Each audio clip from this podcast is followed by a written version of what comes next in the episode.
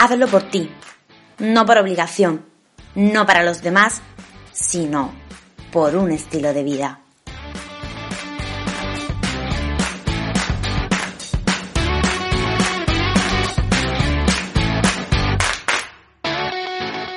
Si quieres darle un impulso a tus objetivos, mejorar tu alimentación, perder peso, ganar músculo y no sabes cómo hacerlo, no te preocupes, este es tu espacio. En cada episodio descubrirás los mejores consejos y experiencias de profesionales y amantes de la nutrición y del deporte, que te inspirarán y te motivarán para alcanzar tu meta. Vitalidad, energía, salud, motivación. ¿Estás dispuesto a conseguir todo esto y mucho más? Pues empezamos. Ahora es tu momento.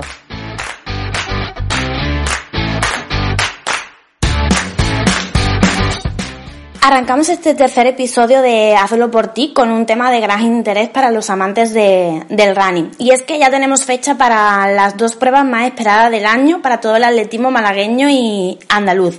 Estamos hablando de la media maratón de Málaga que tendrá lugar el próximo 22 de marzo y de la maratón de Málaga que se disputará a finales de año, concretamente el 13 de, diciembre.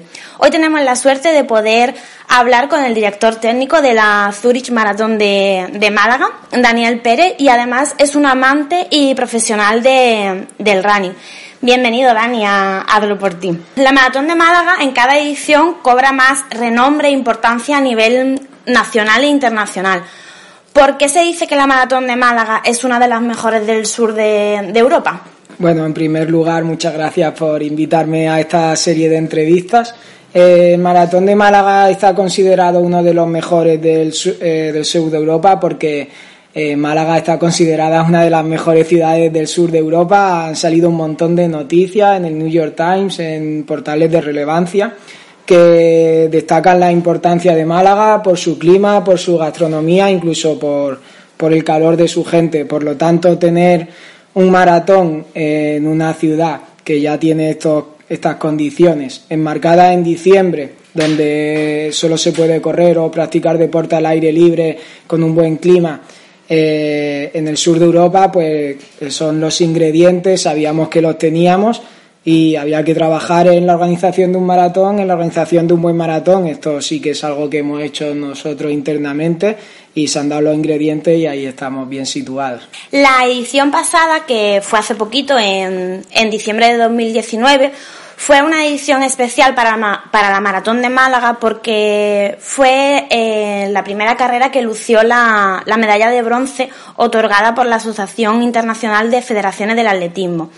¿Qué significa esta medalla para la Maratón de Málaga? Bueno, la medalla de, bronce para, el Maratón de Málaga primero es lograr uno de los primeros objetivos que teníamos cuando cogimos la organización, que era poner un, sello de calidad en el maratón, un sello de calidad eh, objetivo que otorga eh, antiguamente la IAF, que ahora pasa a llamarse World Athletics y es un sello que garantiza el nivel técnico de la prueba, es decir, que la prueba cuente con un recorrido totalmente homologado, con una serie de habituallamientos eh, también homologados, con unos servicios al corredor de importancia y que el circuito esté bien delimitado, bien marcado, unos condicionantes también en atletas de élite y en marcas para su consecución. Realmente las etiquetas de World Athletics, nosotros tenemos la de bronce, que es el primer escalón, son un sello de calidad y se ha notado mucho porque en España la gente nos puede conocer, puede conocer la ciudad y puede conocer la organización, pero poner un cartel con una etiqueta de, de World Athletics hace que corredores extranjeros sepan que es un sello de calidad, que el maratón está bien organizado y que quieran venir a, correr con nosotros. Es un punto más para que la gente se decida a venir a, correr la, maratón de... Sí, realmente es un punto más y un punto objetivo. Ya no es que alguien te lo diga, no es que tu amigo te diga que está muy bien o que haya escuchado en tu club que el maratón está muy bien, sino que tiene ese, ese sello de calidad que garantiza que el maratón está bien. Eh, como hemos dicho antes brevemente en tu presentación, eres el director técnico de, esta prueba. Eres el encargado de que todo esté en orden, de que nada falle y de que Málaga disfrute de, una carrera que este año cumplirá su undécima edición. ¿Cuál es tu función en esta maratón de Málaga? Bueno, el director técnico se encarga fundamentalmente de toda la parte deportiva que va a entrar en contacto con los atletas durante ese fin de semana y organizar toda la parte deportiva. Eh, el primer gran trabajo es elaborar un circuito adecuado eh, no solo a las marcas que quieren realizar los corredores, sino también adecuado a la seguridad de los corredores y a la seguridad de la ciudad ese día, porque no olvidemos que la ciudad tiene que funcionar. Entonces entramos en coordinación pues con todas las áreas municipales que tienen importancia, como por ejemplo el área de movilidad, policía local o incluso la empresa municipal de transportes que muestra su apoyo para para la realización de la prueba. A, partir de ahí, una vez que tenemos el circuito, tenemos el escenario y es trabajar, trabajar en todos los puntos conflictivos, en los puntos que hay que vigilar con seguridad, con voluntarios, también todas las zonas de habituallamiento, no solo dónde están ubicadas, sino hay que calcular bien las cantidades de habituallamientos que se va a dar, las cantidades por corredor. Es verdad que la IAF con esa etiqueta de bronce ya te lo marca, te pone un mínimo de cantidades, que es una porción de de 1,5 por cada corredor, eso es obligatorio. Nosotros, en previsión de altas de altas temperaturas, estamos dando en agua una porción de 1,8, 1,9 por, por corredor para garantizarnos su, su hidratación. A partir de ahí también hay que hacer un plan general de voluntarios, saber cuántos voluntarios hacen falta y en qué áreas y empezar también a hablar con ellos, un poco de formación, instrucciones a los voluntarios y básicamente esa, esa es mi labor principal. Así resumida en dos, tres minutos parece poco, pero la rueda del maratón yo siempre digo que no para y nosotros ya antes de hacer una edición ya estamos trabajando en la siguiente edición porque es importante. De hecho, ahora estamos abriendo inscripciones antes de que se realice el maratón, o sea que para el año siguiente. Entonces, ¿tú tienes contacto directo con los corredores que se presentan a la maratón de Málaga? Yo tengo bastante contacto directo con corredores a nivel local que me sirven de asesores para la prueba y también con corredores internacionales y sobre todo con sus coordinadores, sus entrenadores y sus representantes que al final te proporcionan un feedback muy importante para mejorar en, la organización. ¿Y hay mucha gente que viene de fuera a, correr en, el asfalto de Málaga? Pues ahora mismo tenemos una tasa de participación extranjera muy, muy elevada que llega casi al 45%. Es un dato súper importante, no solo para nosotros como maratón, sino que entiendo para la ciudad por el impacto económico que esos corredores que vienen de fuera derivan en la ciudad, con una estancia media de dos, tres noches, eh, alojándose en hoteles o, o en, bueno, en establecimientos relacionados con la hostelería, consumiendo en Málaga, en Málaga capital, además la mayoría de ellos. Eh, con lo cual ese dato nos tiene muy contentos, no solo a nosotros como organización, porque evidentemente son corredores, sino a todas las entidades y a los políticos de la ciudad de Málaga. Cada año eh, ponéis el listón más, más alto y os superáis, prueba de ello en la medalla de, bronce. Eh, ¿Tenéis algún cambio, alguna sorpresa para esta nueva edición? Eh, tenemos alguna sorpresa que todavía no puedo desvelar, no porque no quiera desvelarla, sino porque no quiero prometer algo que, que no podamos cumplir. Eh, pero sí, eh, yo siempre digo a, la, gente de mi equipo y la gente de A3 Media que es importante en maratón innovar para no quedarse atrás y, sacar siempre cosas nuevas, no cosas nuevas que no se hayan inventado, sino cosas nuevas que ya hay en otros maratones y que podemos implantar en, en Málaga perfectamente. Eh, la cifra de corredores va en aumento y yo creo que el récord de participación va a ser muy difícil que que no se cumpla, con lo cual eso ya es una gran novedad. Y a partir de ahí, pues queremos que la experiencia del maratón de Málaga no sea solo deportiva y estamos trabajando para que el corredor que venga a Málaga o el propio corredor de Málaga viva una experiencia eh, alrededor del maratón, pero no solo deportiva, a nivel gastronómica, a nivel cultural y, por ahí van un poco van un poco los tiros y nuestro trabajo. ¿Y en cuanto al recorrido habrá algún cambio?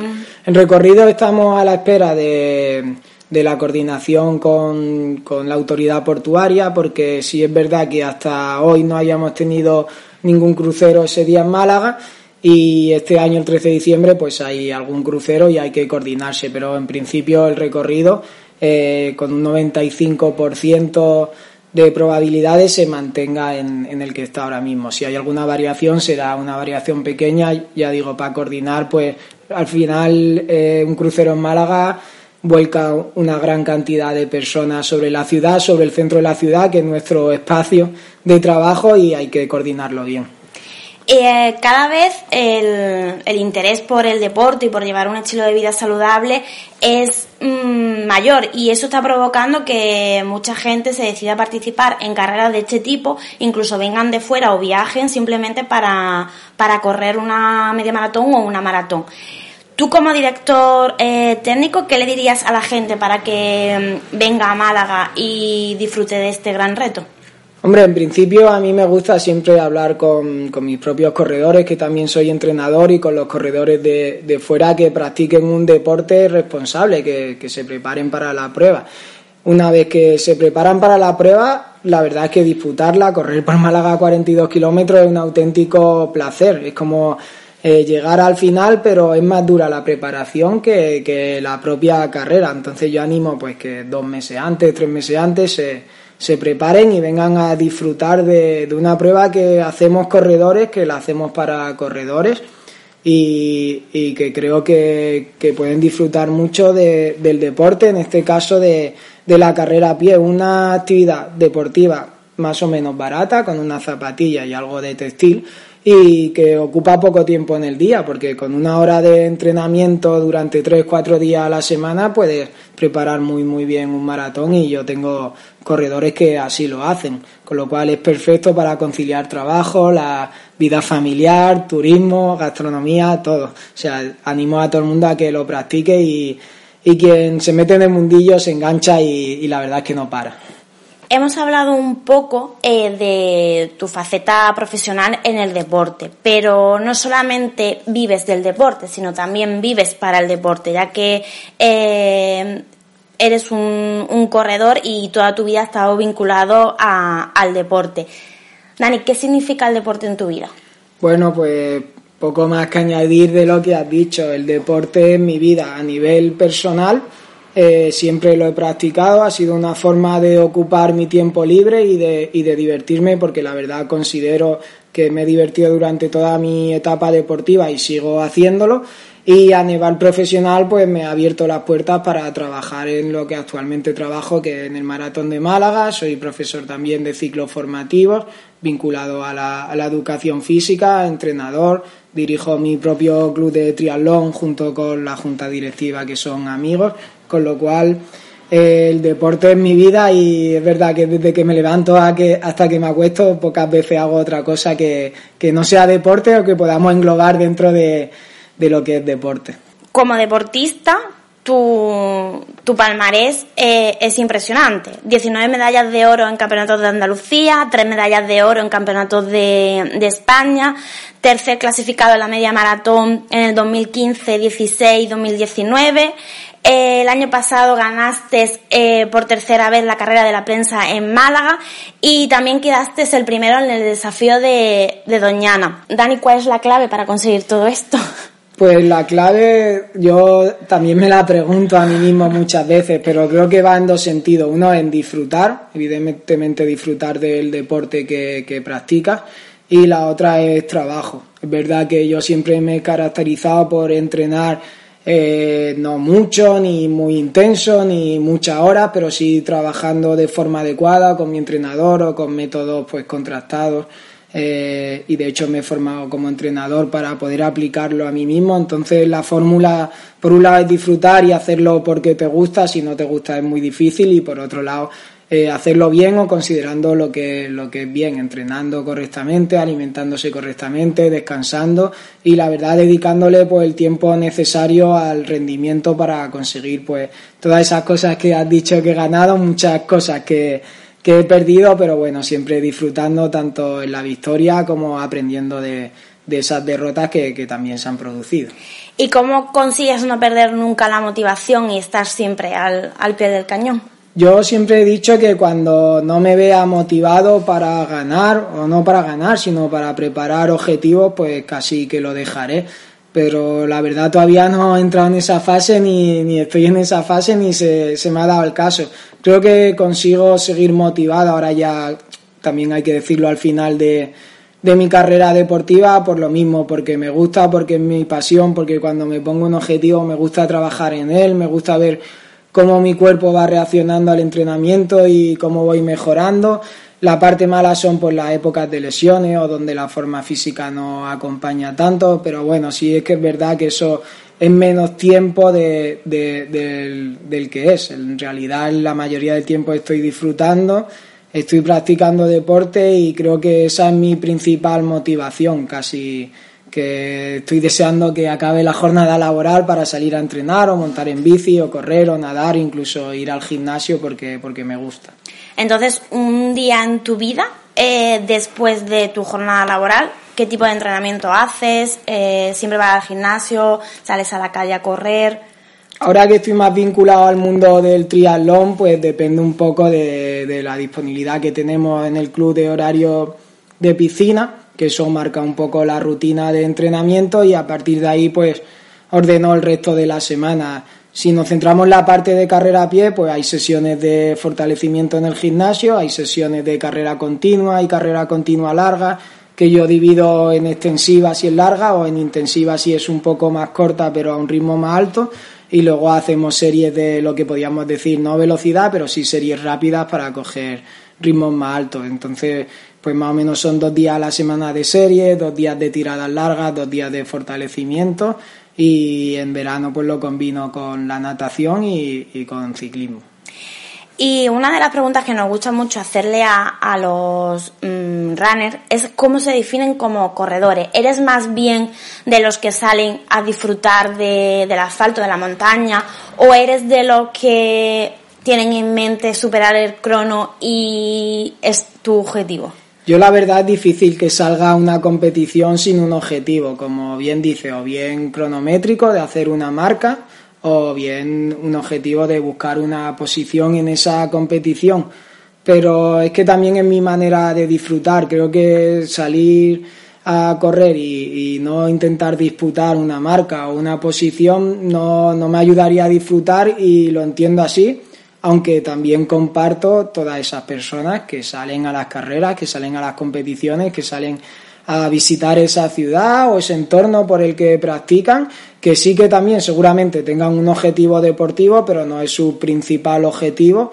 Lo entiendo, lo comparto, incluso a veces me dan un poco de envidia porque siempre en los calentamientos está uno pensando eh, qué puede hacer para conseguir el objetivo que se ha puesto y eso crea cierta tensión y a veces veo a corredores que me dan cierta envidia porque los veo totalmente sonrientes desde el calentamiento hasta el final de la prueba y creo que eso, eso es importante. El próximo reto deportivo que tenemos en Málaga es en el próximo mes de marzo, el 22, que es la media maratón de Málaga. ¿Qué consejos le darías a los participantes?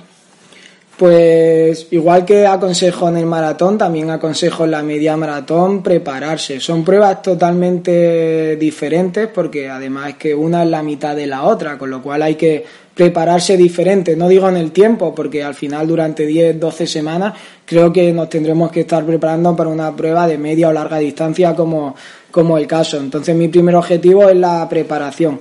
Es verdad que en la media maratón los entrenamientos pueden ser un poco más cortos, y también un poco más intensos, pero la preparación durante 10 y media maratón, vale, pongamos 8 semanas para, para la prueba y de forma ordenada. Yo siempre aconsejo que se pongan en manos de un entrenador o al final también hay muchos planes de entrenamiento publicados de entrenadores y atletas contrastados que te pueden servir de guía y, y por qué no usarlos porque están ahí disponibles para todos nosotros. ¿Y tú como entrenador qué tipo de entrenamiento le aconsejas que, que lleven? Pues yo como entrenador depende un poco del objetivo del atleta o de su disponibilidad horaria también, pero normalmente marco tres días importantes a la semana. Uno es de un rodaje o una carrera extensiva por, por kilómetros que suelen rondar entre los 14 y los 18 kilómetros. Otro es un día de, series, eh, normalmente usamos la pista de atletismo, pero si no cualquier tramo medido del paseo marítimo de nuestra ciudad o de cualquier eh, asfalto que tengamos medido, donde hacemos series pues entre 1000, 2000, 3000 metros con ritmos parecidos al que queremos llevar en competición.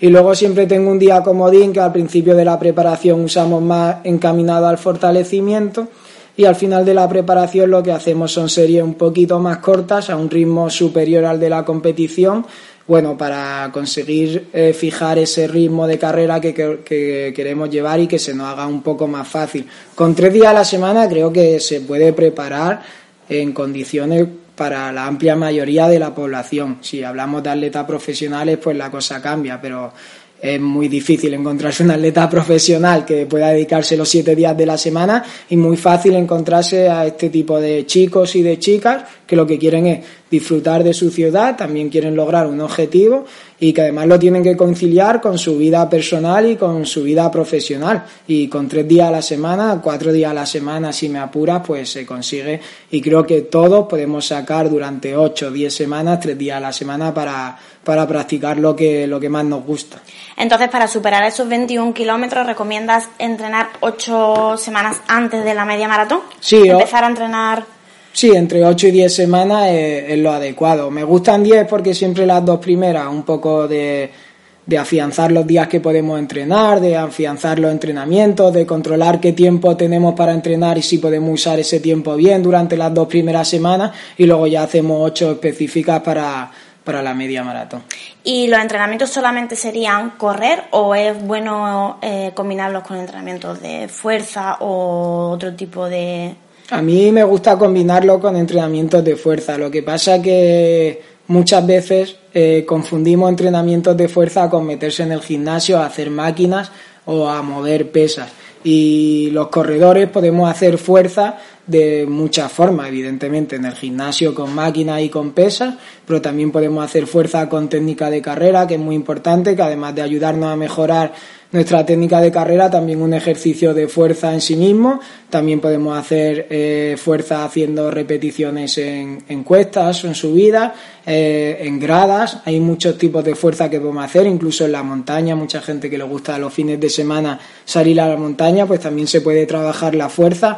Creo que hay que trabajar la fuerza, eso es indiscutible pero meterse en un gimnasio, hacer pesas, hacer máquinas, pues bueno, depende de nuestra disponibilidad. Si solo tengo tres días, a mí me gusta que mis corredores salgan a correr. Ya me invento un plan con grada, me invento un plan con subida o me invento una rutina de técnica de carrera. Si es verdad que tienen más disponibilidad y tienen cinco días para entrenar, pues bueno, podemos usar un día o dos días de gimnasio como el que conocemos habitualmente con una rutina de, de fuerza.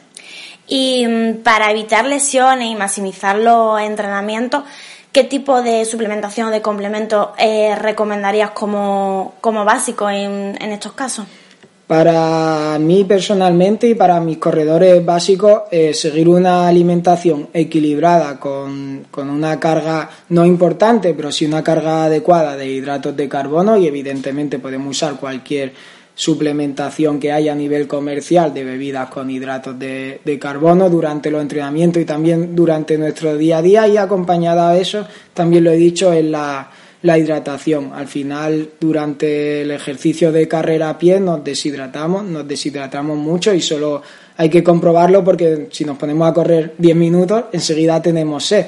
El mecanismo de la sed nos avisa muy rápido de que nos estamos deshidratando. Por lo tanto, la alimentación y la hidratación, y es verdad que a mí me ha ayudado mucho eh, trabajar con hidratos de carbono, ya digo, no grandes cantidades, pero sí adecuados sobre todo a los entrenamientos que voy a hacer. Por ejemplo, el día de, series, que yo sé que voy a consumir glucógeno muy rápidamente, para mí ese día no faltan los hidratos de carbono en mi comida o en mi desayuno, depende de, de cuándo haga la serie, y creo que es importante para garantizar que ese entrenamiento se cumple, de que se cumple en óptimas condiciones y de que eso nos hace mejorar.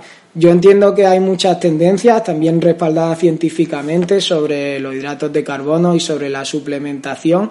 Creo que son muchas tendencias también basadas en deportistas profesionales con un alto nivel de actividad física eh, creo también firmemente en el uso de la suplementación para cualquier tipo de población, pero siempre adecuado a, nuestra actividad física. Y a cada persona. Y evidentemente, también a, cada persona. Creo que hay amplios profesionales en el mundo de la nutrición deportiva, no solo los entrenadores, la función de los entrenadores como yo es marcar los entrenamientos y las mejoras fisiológicas, pero evidentemente nos tenemos que ayudar de colegas profesionales, todo el mundo tiene interiorizado que se tiene que ayudar de un, de un fisioterapeuta, todos queremos ir al fisio y que nos dé un masaje y que nos deje las piernas nuevas, pero luego muy poca gente tiene interiorizado la importancia de poner un profesional de la nutrición y de la suplementación en su, en su rutina y creo que también es importante, por pocas pautas que te marques siempre va a sumar, siempre te va a ayudar a mejorar, nunca va a restar, nunca me he encontrado a nadie que contar con un nutricionista le reste, sino al revés, siempre le ha sumado, le ha ayudado a mejorar, si no ha mejorado su marca, seguro ha mejorado en su estado durante la preparación. Se ha encontrado mejor, se ha encontrado menos cansado, se ha encontrado con menos lesiones. Por lo tanto, para mí eso también es un, buen consejo. Claro, porque además eso hace que no falles en los entrenamientos si al final te encuentras bien y no te encuentras cansado ni has padecido ninguna lesión, al final vas a conseguir que cada entrenamiento vaya mejor y que nunca falle. Claro, el objetivo que yo me marco como entrenador, además quien me conoce, yo uso un programa que te pone el entrenamiento en verde, en amarillo, en naranja o en rojo, dependiendo del grado de cumplimiento de, de esos entrenamientos. El objetivo es que todos los entrenamientos estén en verde. Y si nos ayudamos de profesionales, colegas, como yo digo, fisioterapeutas y nutricionistas, seguro que nos van a ayudar a que esos entrenamientos estén en verde. Y si cuando he, terminado la preparación, el 95% de mi entrenamiento estén en verde, podré lograr el objetivo o no podré lograrlo porque pueden pasar mil cosas el día de la prueba, como viento, lluvia o que directamente me encuentre mal. Pero seguro que esa preparación nos ha hecho mejores a buen seguro mejores deportistas y yo también creo en la parte personal que también nos hace mejores personas porque interiorizamos el valor de trabajar, el valor de marcarse una rutina, el valor de compartirla con los compañeros, el valor del esfuerzo, del sacrificio y, creo que eso también es importante no solo en la carrera a pie sino en el deporte en general. Y durante la misma carrera, eh, algún básico, como puede ser geles, sales. Yo en media maratón, en maratón lo tengo clarísimo porque al final, por muy rápidos que seamos, siempre vamos a estar corriendo dos horas. Recuerden el mundo estando horas, creo que, que todo el mundo está corriendo un maratón dos horas. Entonces lo tengo clarísimo que hay que habituallarse durante la misma prueba. Depende del tiempo que nos vaya a llevar esa competición, ese maratón, pues más habituallamiento o menos habituallamiento pero siempre durante, cuando pasan 30 a 35 minutos, tenemos que tomar una fuente de energía, o bien en bebida, o bien en componentes sólidos como pueden ser geles. En media maratón a mí me gusta distinguir siempre entre atletas que están corriendo en una hora y cuarto, que son atletas bastante rápidos, y atletas que corren por encima de una hora y cuarto. Yo soy un atleta que por suerte corro menos de una hora y cuarto la media maratón, con lo cual durante la media maratón no me suelo habituallar o si me habituallo es solo para paliar esa sed que puedo tener por altas temperaturas. Lo que sí hago muy, muy, muy bien es durante los días antes, el día antes y sobre todo antes de la competición, pues salgo perfectamente hidratado y perfectamente suplementado. Ahora bien, para esos atletas que ya van a estar corriendo más de una hora y cuarto, al final la fisiología manda y estos son datos científicos. Y si corremos una hora y cuarto nuestras reservas se agotan al 100%, con lo cual no nos podemos permitir eso. Y además no solo que se agotan al 100%, sino que a partir de que las reservas de glucógeno han disminuido 60-70%, nuestro rendimiento cae, no podemos mantener ni la actividad ni la intensidad, con lo cual hay que estar siempre siempre reponiendo a partir de esa hora y cuarto de carrera. La hidratación, normalmente en las media maratones siempre hay puntos donde hay agua y eso lo, está disponible a todos los atletas y luego pues a partir de una hora y cuarto contar con dos geles. Yo siempre digo un gel a los 25 o 30 minutos de carrera y otro en los 50 minutos de carrera. Si vamos a terminar en una hora 20, una hora 25, nos garantiza pues que no caiga nuestro rendimiento y tener esa energía para, para cumplir nuestro objetivo, que puede ser el objetivo simplemente terminar, pero hay que cumplirlo y hay que llegar a la meta. ¿Y este 2020 qué objetivo o qué medallas tienes en mente conseguir? Pues hablando de la media maratón, la verdad llevo una preparación con altibajos, pero creo que la estoy manteniendo lo mejor que puedo para la media maratón de Málaga. Es un objetivo, he hecho podium en tres ocasiones y bueno, un objetivo clave. Eh, desafío Doñana que gané el año pasado, me gustaría repetir y además creo que de recibo y así la organización me ha invitado a volver a participar en la prueba y disfrutar de ese dorsal 1. Así que siempre digo que no pasa nada si, si no vuelvo a ganar en Doñana, pero sí que voy a ir a tope y voy a ir bien preparado porque, bueno, eso motiva, tener el dorsal 1 motiva, ser un poco la referencia motiva y son los dos principales objetivos. Luego sí que es verdad que me he marcado hacer un buen campeonato de Andalucía de 10.000 y de 5.000 metros, que son pruebas más rápidas, pero aunque mi rendimiento ya no es igual, pero me siguen gustando mucho y sigo disfrutando mucho de la preparación.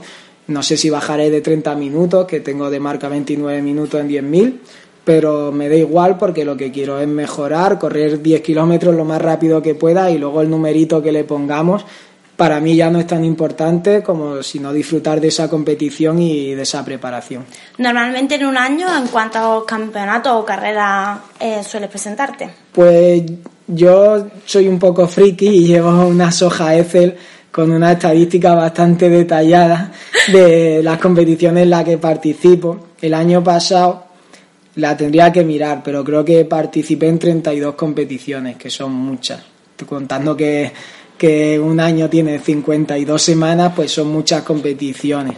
Me gusta hacer un poco menos, pero la verdad al final por compromiso pues va haciendo va haciendo y casi que cuando no compite, cuando está lesionado, como me ha pasado ahora en 2020, todavía no me he estrenado en carrera a pie, no me he puesto un dorsal, con lo cual ya me he quitado muchas competiciones de encima, eh, unas 25, 26 y al final sí participa. Importante pues te estoy hablando que cuatro, cinco o seis competiciones importantes porque son las que, las que puedes preparar. Y para cerrar esta entrevista, cuéntanos esa medalla que no has conseguido y te gustaría conseguir. Pues la verdad, nunca he ganado la media maratón de Málaga. He hecho podium, pero nunca la he ganado. Y me motiva mucho, me motiva mucho y me ayuda mucho en la preparación pensar que puedo ganar la prueba. Y evidentemente cuando salgo, no salgo a hacer podium, el podium es una consecuencia, pero salgo a ganar. Y mi preparación este año ha ido encaminada a conseguir ganar la prueba. Es verdad que depende de otros deportistas que se pretenden, que se presenten, perdón, que pueden ser mejores que tú y ahí no tienen nada que hacer. Pero creo que una espinita clavada que tengo es no haber ganado la media maratón de Málaga y, entonces creo que como no la he ganado, sigo motivado en prepararla y sigo motivado en intentar ganarla, aunque evidentemente sé que es muy difícil. Tengo ya 34 años, llevo practicando carrera a pie a alta intensidad desde los 16, 17 años. El rendimiento ya va menos, pero la ilusión no, la ilusión siempre digo que la mantengo como un cadete, o sea que, que vamos a intentarlo. Pues hasta aquí el, el tercer episodio de Hazlo por ti con Dani Pérez. Muchísimas gracias Dani por compartir toda esta experiencia y consejos con nosotros y con, con los oyentes, por tu empuje, por tus ganas, por tu actitud positiva. Te deseamos lo mejor y que esperamos verte en muchos podiums más y que uno de ellos sea la media maratón de, de este 2020.